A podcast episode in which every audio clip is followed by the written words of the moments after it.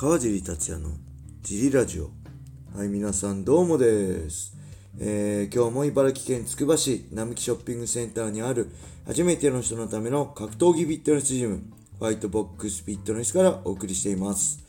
はい、というわけで、今回はまた一人で収録してます。えー、っとね、水曜日、1月26日水曜日の営業終了前ですね、今回。この時間にやれば、なんか、こう、スムーズに夜も営業終了後帰れるかなと思って、今日はね、えー、ジム始まる前に収録してますね。えー、そして、得意のフリートークいきますか。あの、あれですね、あのー、このスタンド、F、FM 仲間の、えー、充実のね、カルペディウムの代表の石川祐希さんが、石川祐希の10分間っていうね、ラジオをやってるんですけど、そこで2回ぐらいね、僕の話してくれてるんで、ちょっとぜひこの G ラジオ聞いてる人もね、あの、聞いてみてください。フォローめっちゃ面白いんで、僕、欠かさず全部の回聞いてますね、石川さんのラジオね。あのー、すごいね、好きなんですよね。あの、お会いしたことはないんですけど、なんかラジオ聞いててね、すごい、なんだろう、共感できるとこがあるっていうか、ああ、わかるなってとこもあるし、あやっぱ事務経営的な、ね、事務の経営の話してもやっぱそうだよなってこう、自分にとっても、こう、なんだろう、その確認になる、やっぱそれでいいんだよな、みたいな感じで、そのね、会員、まあ詳しく言うと会員さんとのね、向き合い方とかね、僕もやっぱり、その、それ人間なんでね、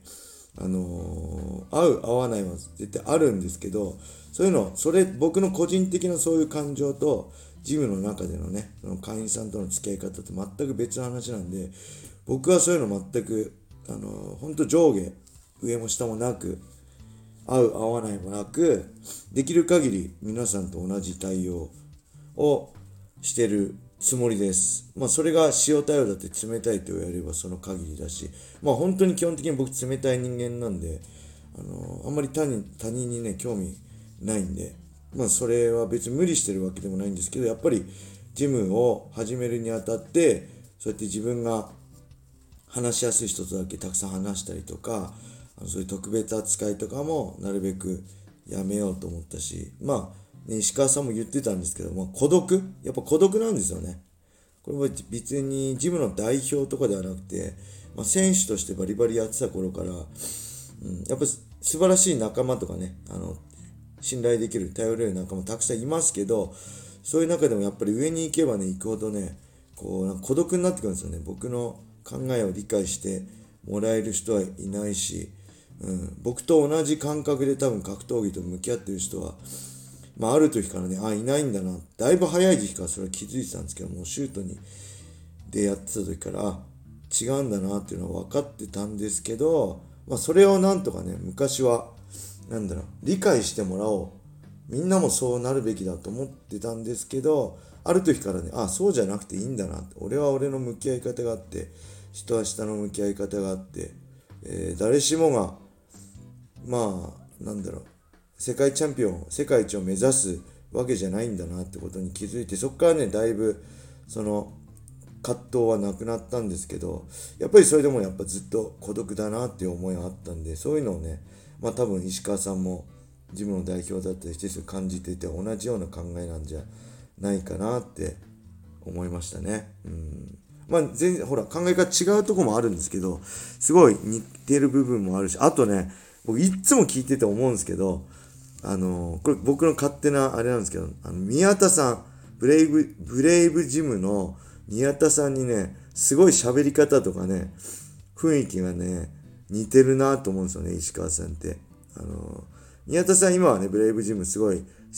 ね、たくさんのプロ選手抱えて大きくなってますけど、あのブレイブジム作った頃から僕、パライスタ松田の昼練でご一緒させて練習してていただいたんで、その頃の宮田さんってね、まあ今はすごい YouTube とかでもね、笑顔とか見せると思うんですけど、あんま笑わないんですよ。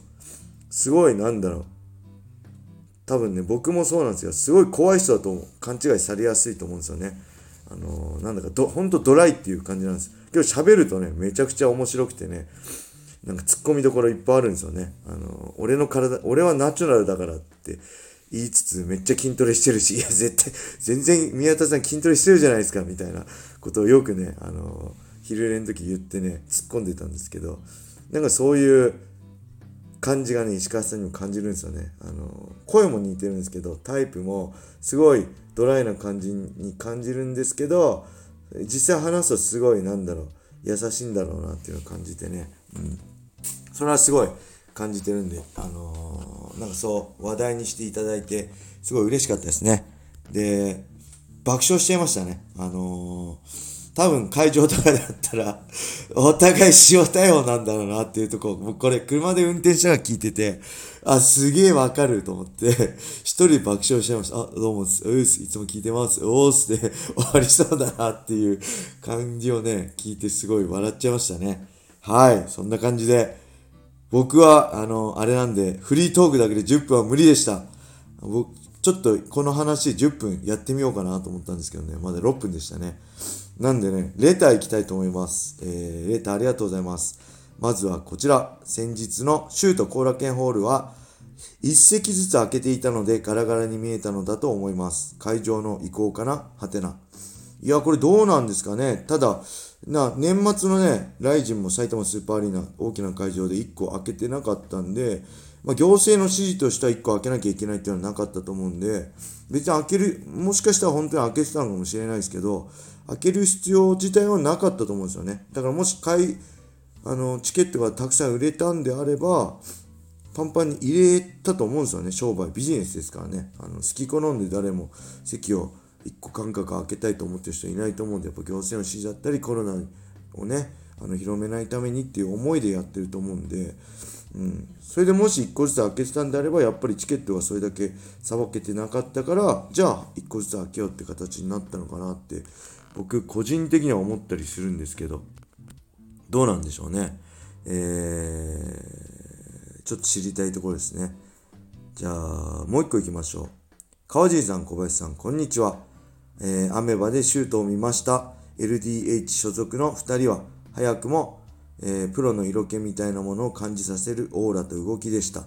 ですが、他の選手は地味すぎですね。えー、イベント進行の雰囲気もクールとは言えませんし、観客もまばらすぎでした。えー、一般社会と違った強烈なものを観客や視聴者は求めていると思います。えー、もう老舗すぎて手こ入れは難しいのでしょうか？いい選手も、え出るだけに惜しいです。はい、ありがとうございます。これもその先日のね、シュートの話ですね。LDH 所属の宇佐美選手と中村選手がね、本当に、あの、まだ戦績浅いんですけど、本当に色気ムンムンで、絶対この席来るだろうなっていう、ちょっと、本当期待、めちゃくちゃ期待できる選手でしたね。他の選手も地味とは言いつつね、まあいい試合も多かったし、あのー、やっぱりね、こう、雷神とかね、ばっか見てる人だったり、USC の、えー、メインカードばっかり見てるとね、やっぱり魅力的なトップファイター集まってますけど、あそこはトップ、